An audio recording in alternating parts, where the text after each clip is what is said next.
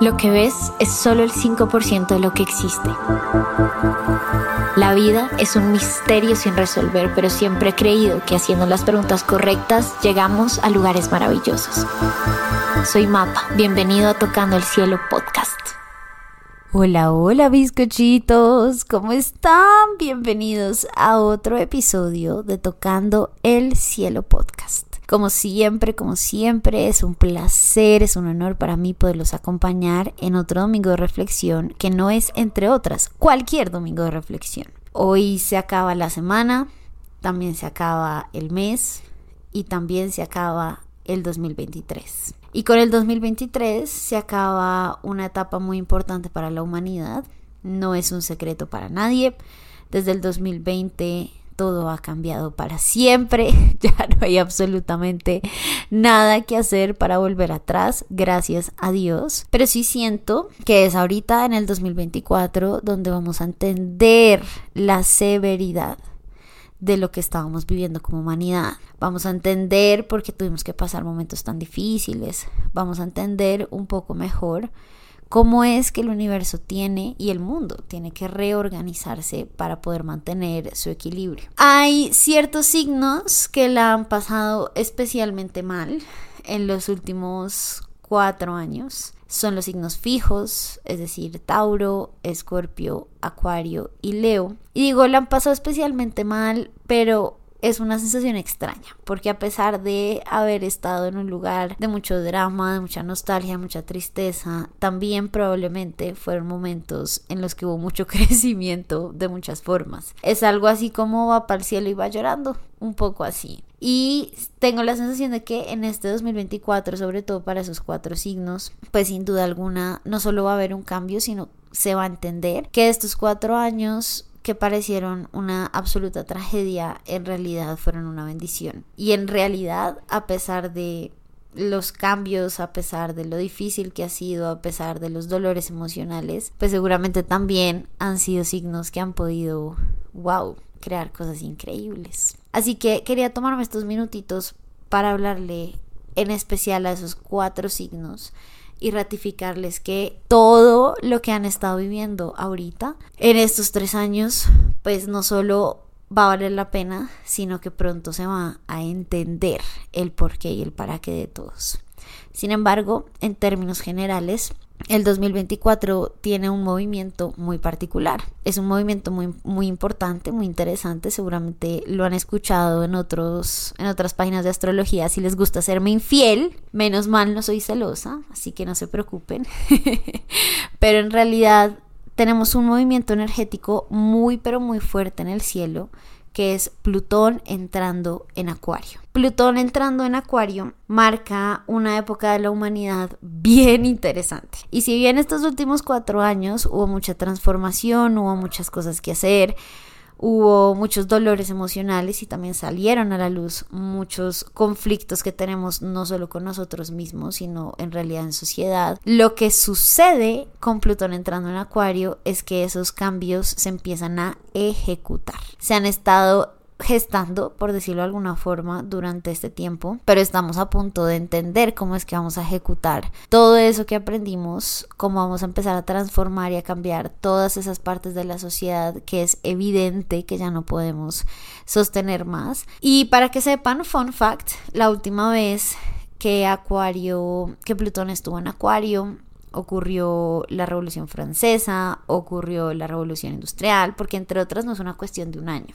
Empezamos, empezamos en el 2024, pero estamos hablando de alrededor de 30 años donde vamos a estar sintiendo un movimiento energético muy fuerte. Obviamente, Acuario, ¿qué les puedo decir? Acuario es un signo de todos, de todos, de todos, seguramente el que más ha sufrido en estos últimos años, pero también Acuario es el signo que sin duda alguna va a tener más protagonismo, sobre todo por 30 años. Hay muchas cosas que cambiar, así que no es como un mensaje solo para los acuarianos, sino también es un mensaje para todos nosotros de empezar a adoptar esa energía acuariana en nuestra vida. ¿Y qué es adoptar esa energía acuariana en nuestra vida? Pues adoptar la revolución, adoptar la rebelión, adoptar la posibilidad de cambiar, la justicia social, el sentido del otro, el sentido de servicio. Esas son cosas que Plutón Acuario viene a enseñarnos. La vida no tiene ningún tipo de sentido si no nos preocupamos por generar un impacto real en la humanidad. Pero bueno,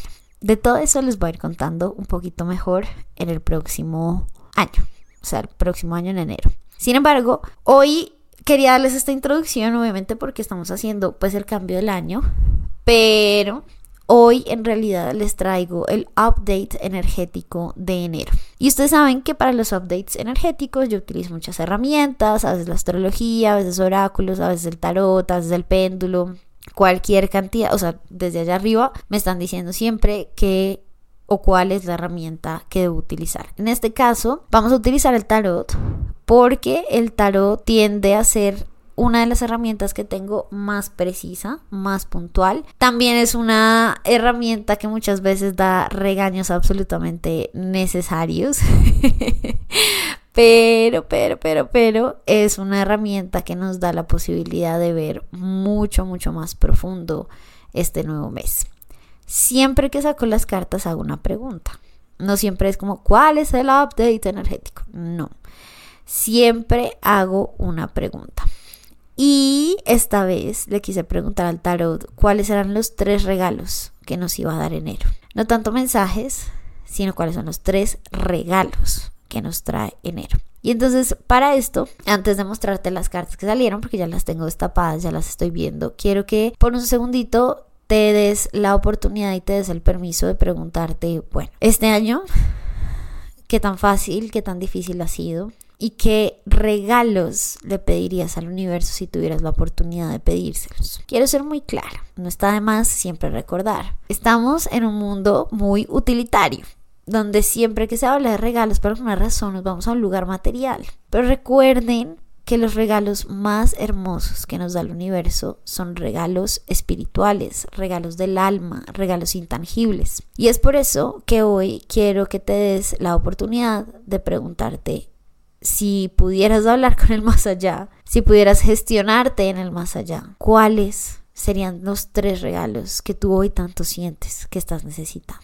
Y habiéndote hecho esa pregunta, vamos a empezar. La primera carta que sale se llama integración. Es una carta espectacular, llena de muchos colores. Hay un cisne, hay un pájaro, como símbolo de cómo en el planeta Tierra se integran tantos ecosistemas, tantos ambientes, tantas personas, mundos tan ajenos. Sale un cisne y sale un pájaro como el símbolo de que vivimos en la Tierra y que aun cuando todos podemos ser increíblemente diferentes y aun cuando los mundos pueden ser radicalmente distintos, hay un poder de integración de la naturaleza mapa en español, por favor. Bueno, pues es un poco la naturaleza del yin y el yang. Es esta naturaleza de entender que todo tiene un complemento, que todo se integra y que todo llega eventualmente a un gran entendimiento. El primer regalo que nos trae enero no solo es la posibilidad de entender una situación que no entendíamos, de una forma distinta, más acertada,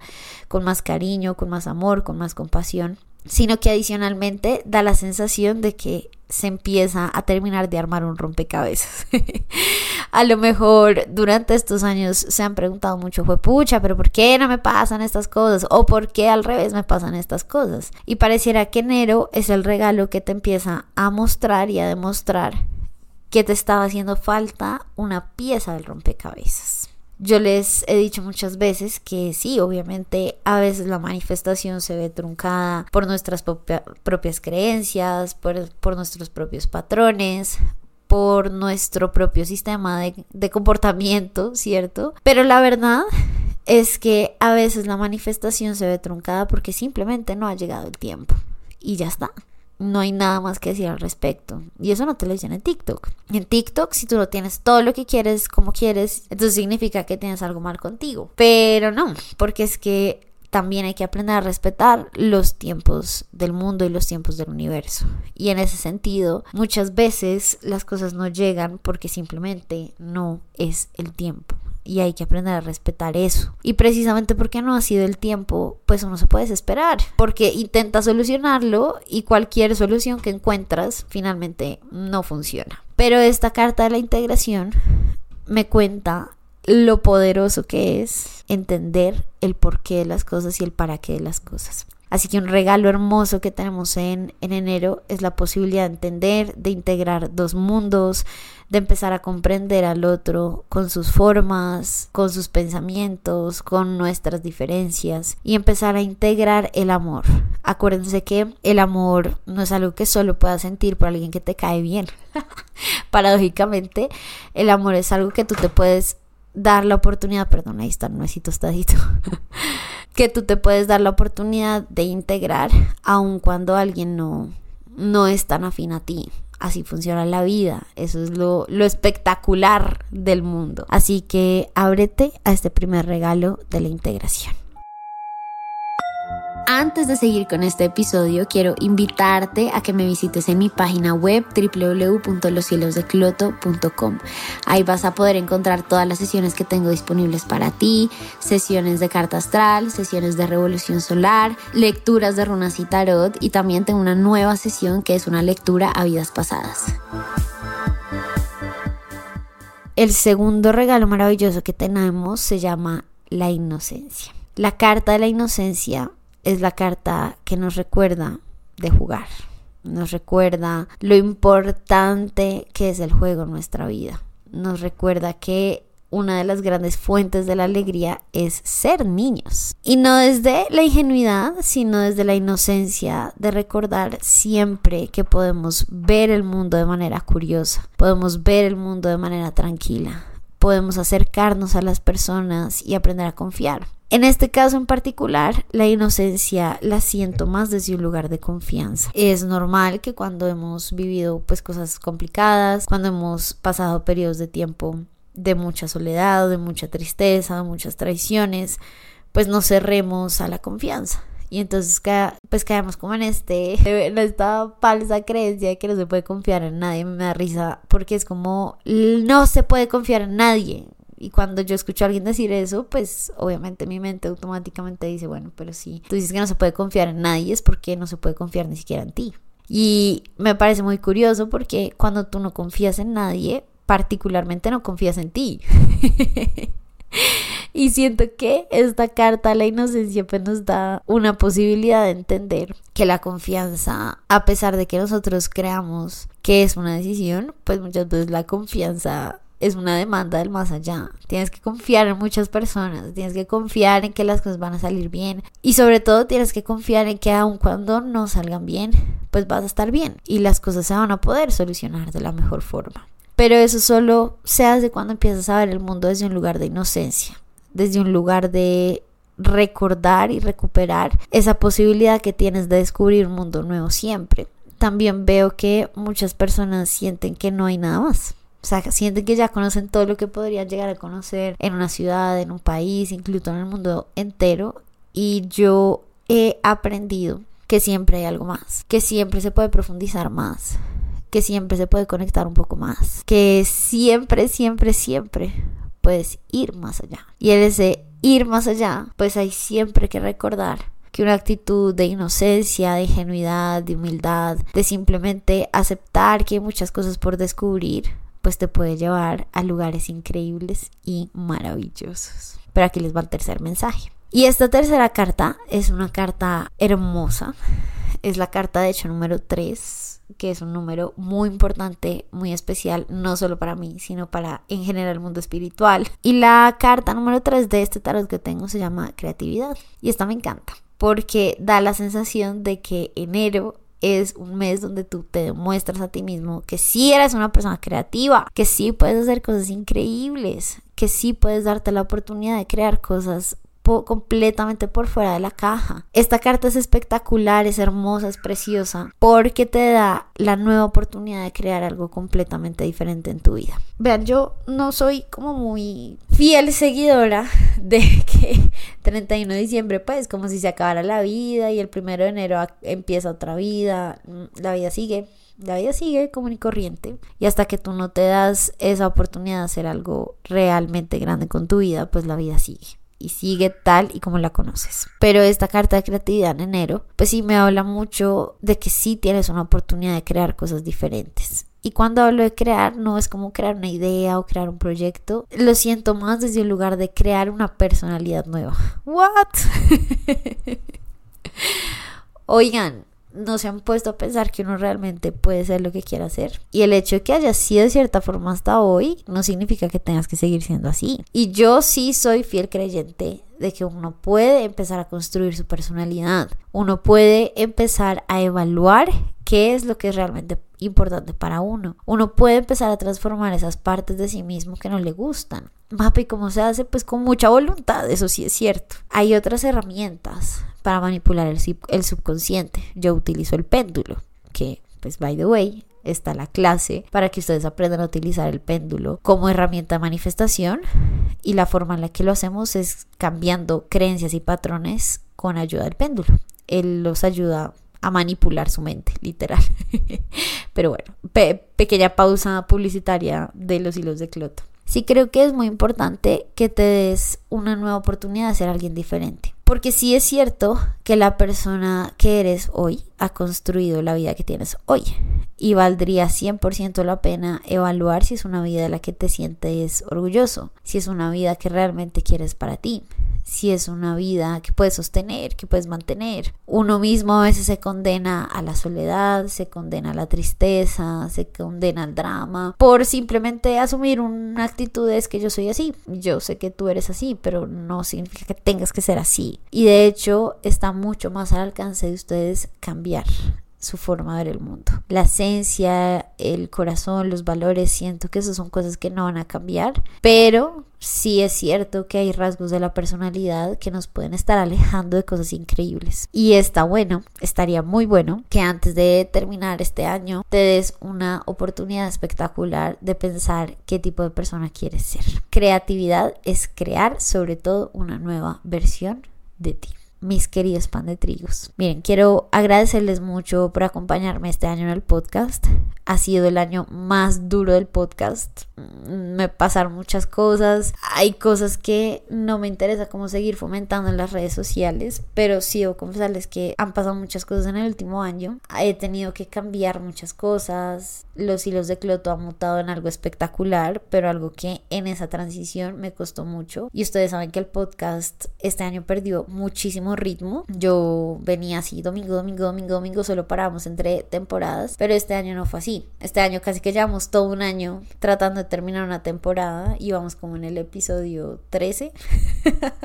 Quiero agradecerles por acompañarme, por quedarse. El próximo domingo no vamos a tener episodio porque voy a descansar un poquito, pero en 15 días empezamos otra vez, seguimos con la cuarta temporada, pero esta segunda mitad de la cuarta temporada va a ser muy distinta. Yo quiero enseñarles muchas cosas, pero quiero enseñarles también a punta de ejemplo.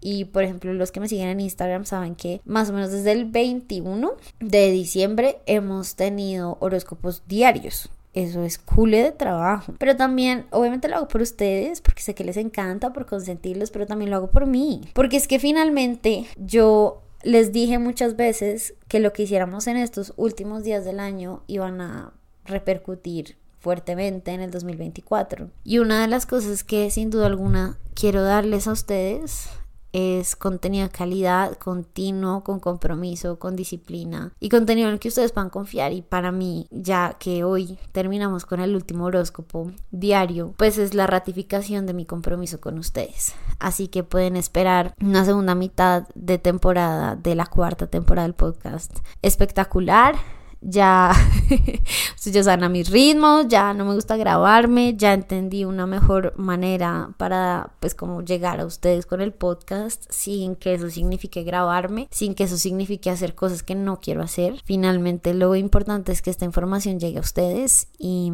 y bueno, nos vemos el próximo año, o sea mañana, mentiras. Nos vemos en 15 días con el próximo episodio de Tocando el Cielo Podcast.